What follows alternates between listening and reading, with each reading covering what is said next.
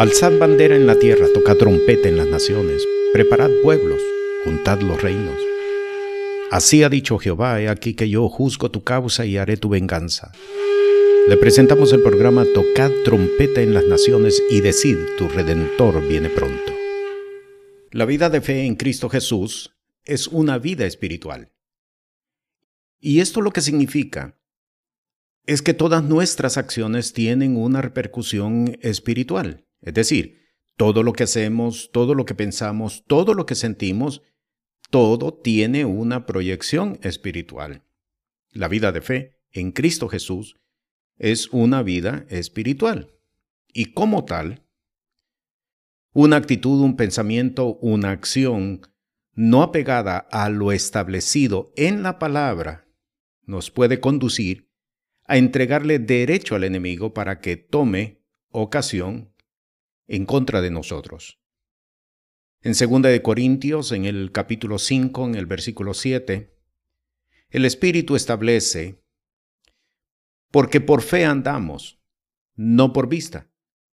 Y este es el cuidado que nosotros tenemos que tener y el entendimiento bajo el cual tenemos que saber caminar. No estamos haciendo las cosas para agradar a alguien, es decir, no se trata de que porque alguien no nos mira, podemos o tenemos la libertad de hacer aquello que nosotros queremos hacer aunque no esté ajustado a la palabra del Señor. No caminamos por agradar a alguien. Cada uno de nosotros caminamos por agradar al Señor, por hacer la voluntad del Señor.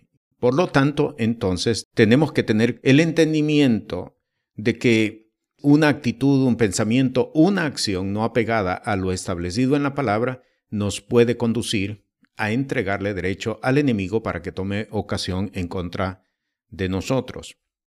Lo otro que tenemos que entender, por cuanto la vida de fe es una vida espiritual, y esto tenemos que saberlo integrar dentro de nuestro entendimiento y caminar conforme a ello, es que estamos en lucha constante en contra del reino de las tinieblas, querramos o no querramos.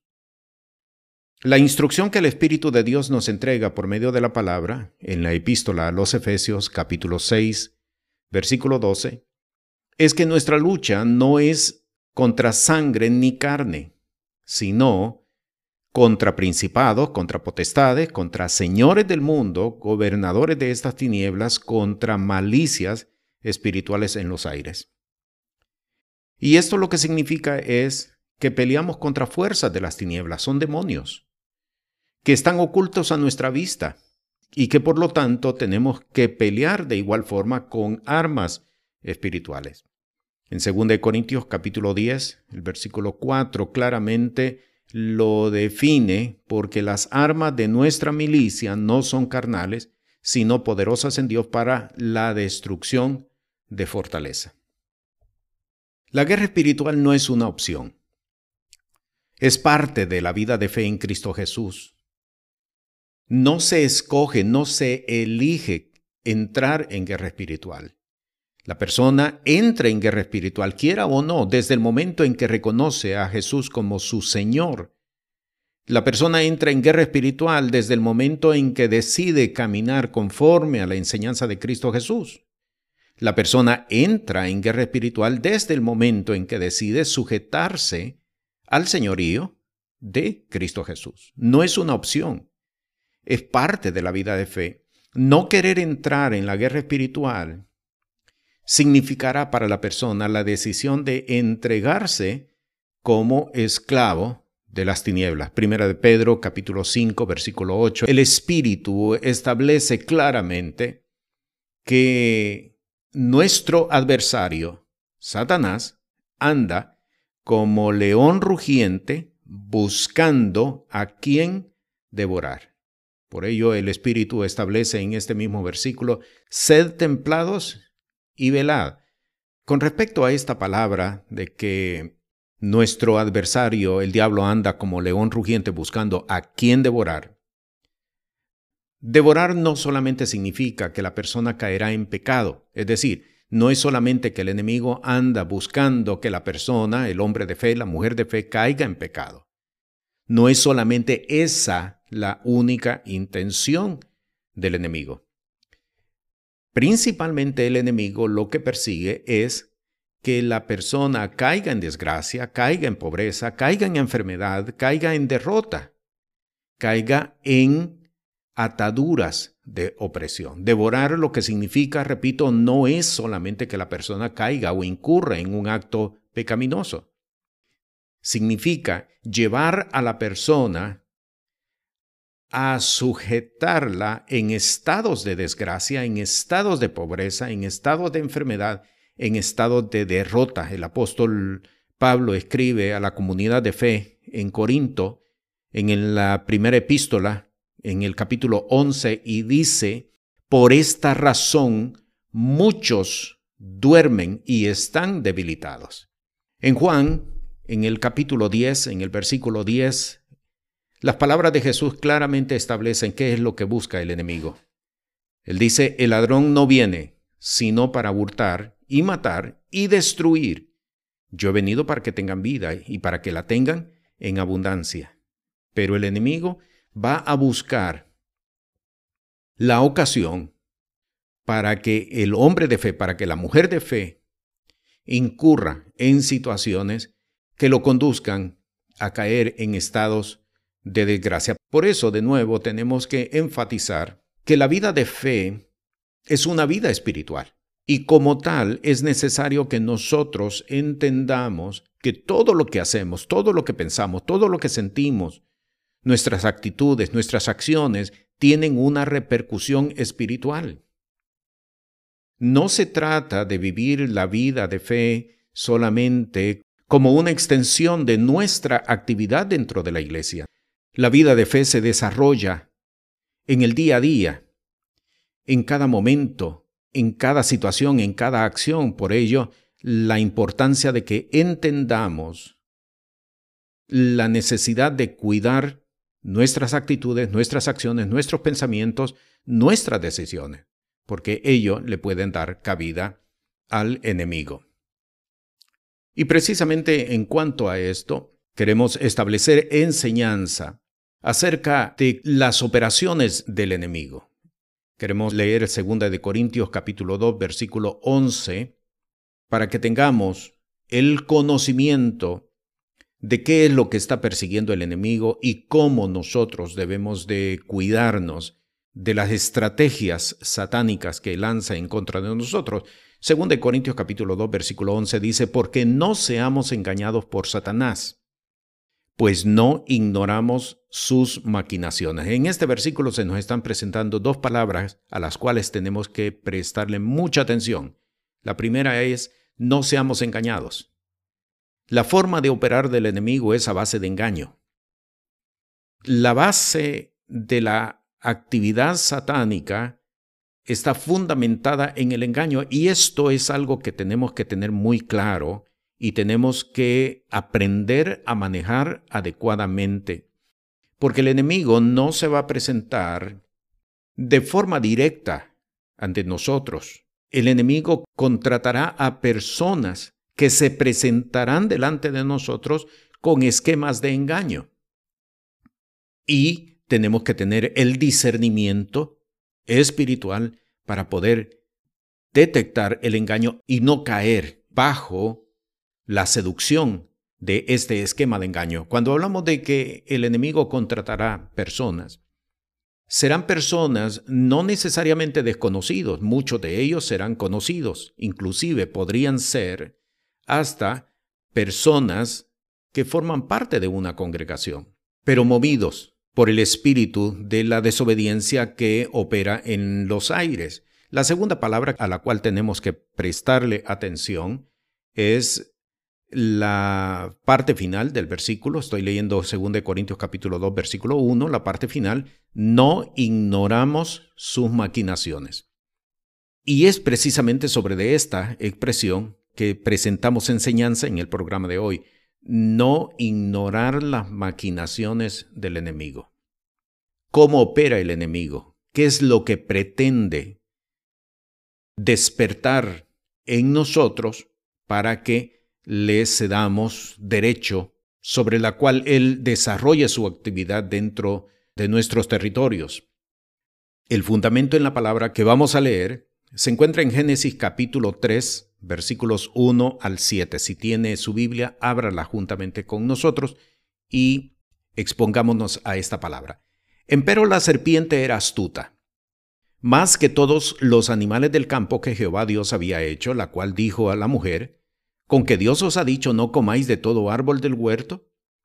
Y la mujer respondió a la serpiente, del fruto de los árboles del huerto comemos, mas del fruto del árbol que está en medio del huerto, dijo Dios, no comeréis de él, ni le tocaréis, para que no muráis.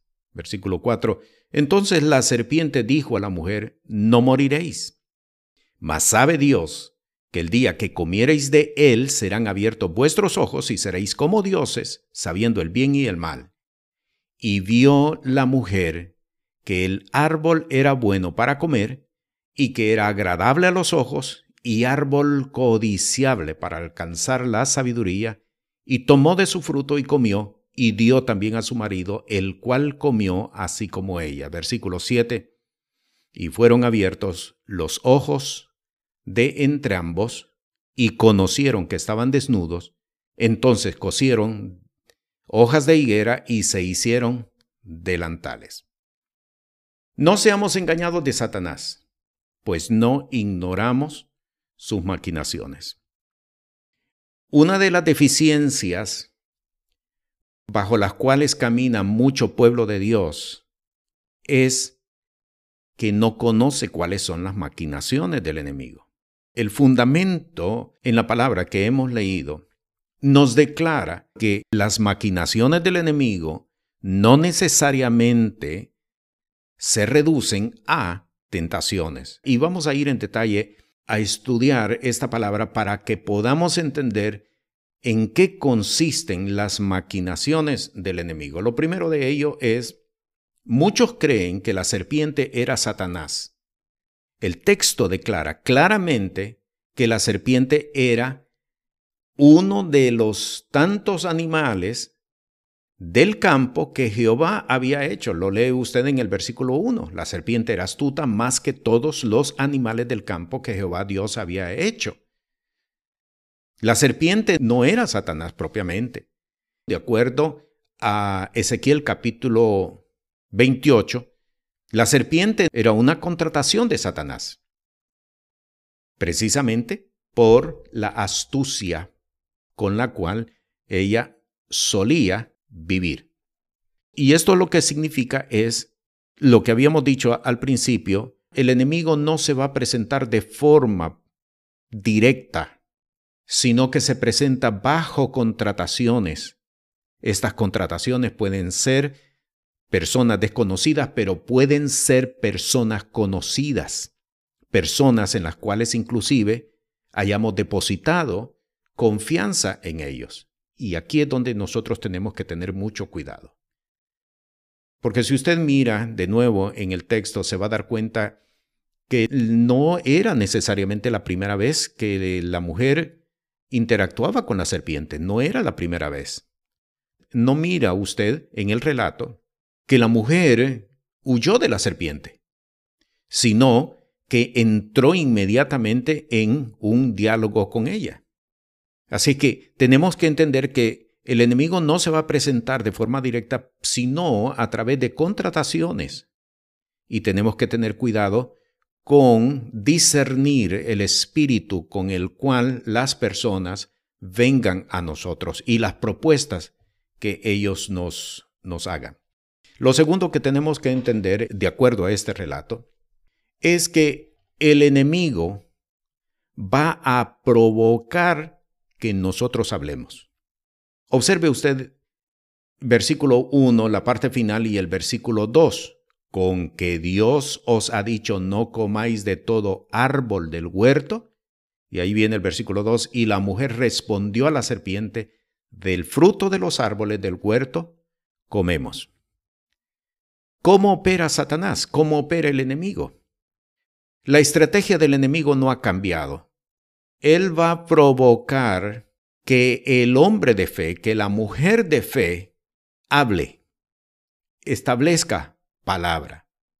Y este es el cuidado que nosotros tenemos que tener. Dice el libro de Proverbios en el capítulo 17, versículo 28, aún el necio cuando calla es contado por sabio. El que cierra sus labios es entendido.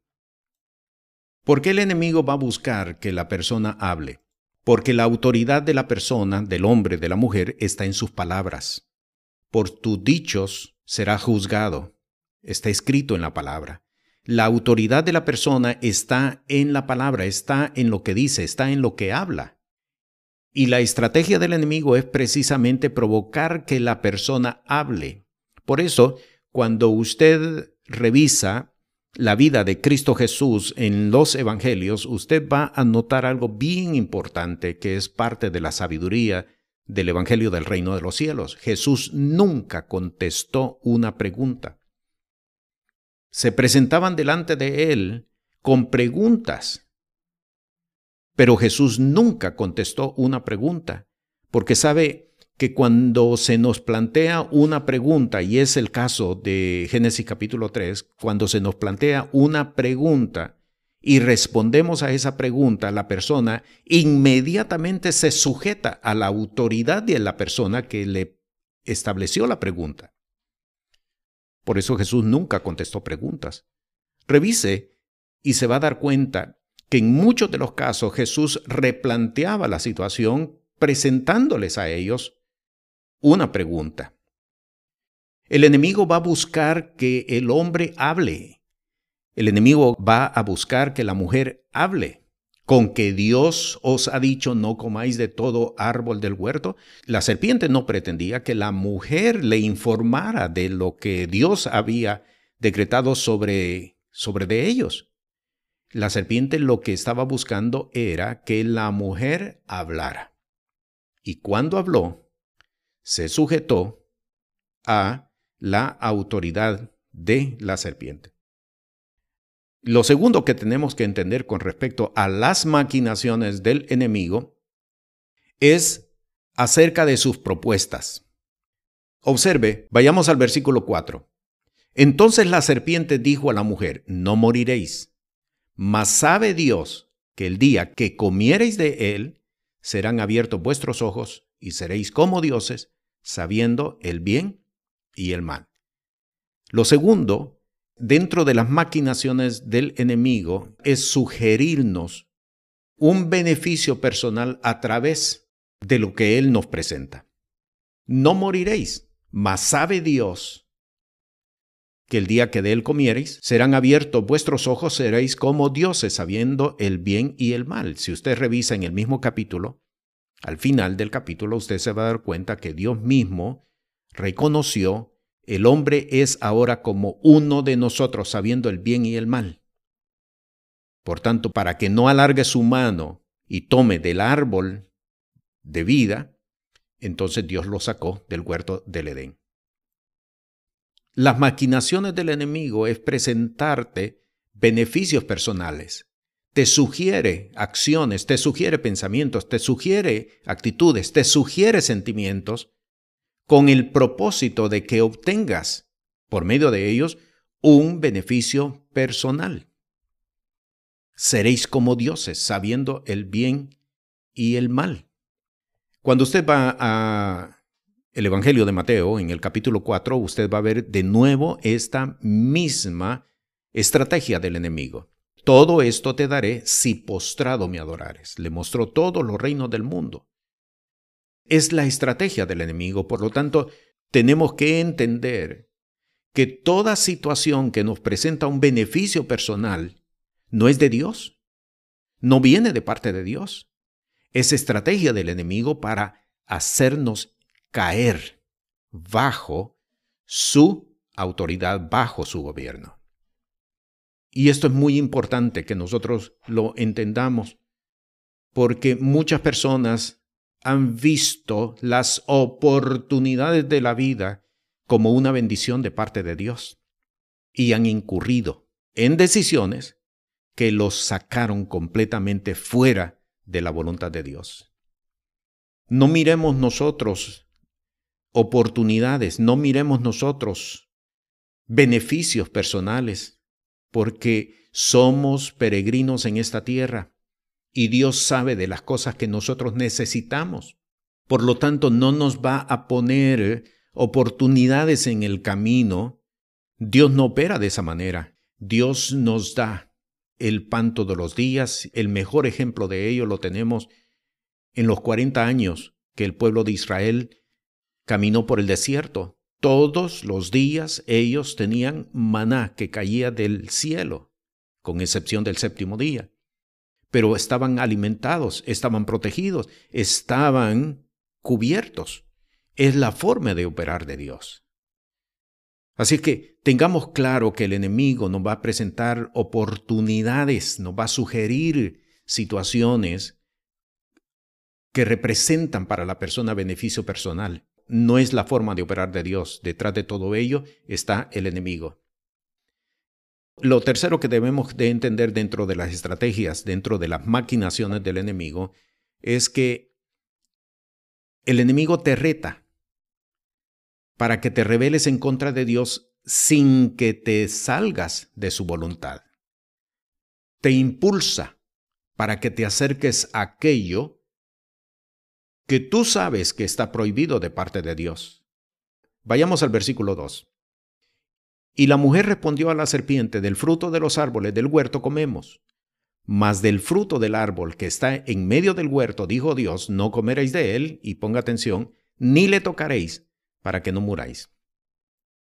Dentro de la instrucción que Dios les había entregado, tanto a Adán como a Eva, la instrucción no solamente incluía el no comer, sino el no tocar. Hay muchas personas que creen de que esto fue un invento de la mujer, que fue un agregado de la mujer, y no, déjeme decirle no. Eva estaba muy clara de cuál era la instrucción de Dios con respecto al fruto del árbol de la ciencia del bien y del mal. Eva estaba muy clara. Dios les había dicho, ni le tocaréis. Pero sin embargo, la serpiente llevó a la mujer a acercarse al fruto. Y es la estrategia del enemigo. Te lleva a acercarte a aquello que te está prohibido, que te está vedado de parte del Señor, para que veas que no te va a suceder nada. La serpiente llevó a la mujer a tocar el fruto del árbol. Y al darse cuenta que no sucedía nada, perdió el límite que Dios les había establecido. Es la estrategia de Satanás. Lo último, versículo 6, y vio la mujer que el árbol era bueno para comer y que era agradable a los ojos, y árbol codiciable para alcanzar la sabiduría, y tomó de su fruto y comió, y dio también a su marido, el cual comió así como ella. Lo último, dentro de las maquinaciones del enemigo, Satanás te lleva a desobedecer. La palabra declara en en la epístola de los romanos, que el pecado entró por un hombre, y por el pecado la muerte, y la muerte pasó así a todos los hombres. El pecado entró por la desobediencia. La desobediencia nunca va a producir fruto de vida para el hombre, para la mujer. La desobediencia produce muerte. Y muerte significa estar alejado de Dios, alejarse de Dios. Muerte significa desgracia, pobreza, maldiciones, ataduras. Y esta es la razón del por qué muchas familias, muchas generaciones han caído en pobreza, han caído en desgracia, han caído en ataduras por la desobediencia. Hay familias enteras que están en ataduras satánicas y ha sido precisamente por la desobediencia de la autoridad de esa familia. La forma de salir de las ataduras es por medio de la obediencia. Por eso la palabra declara, Por la desobediencia de uno entró la muerte, pero por la obediencia de Cristo Jesús entró la vida, entró la salvación.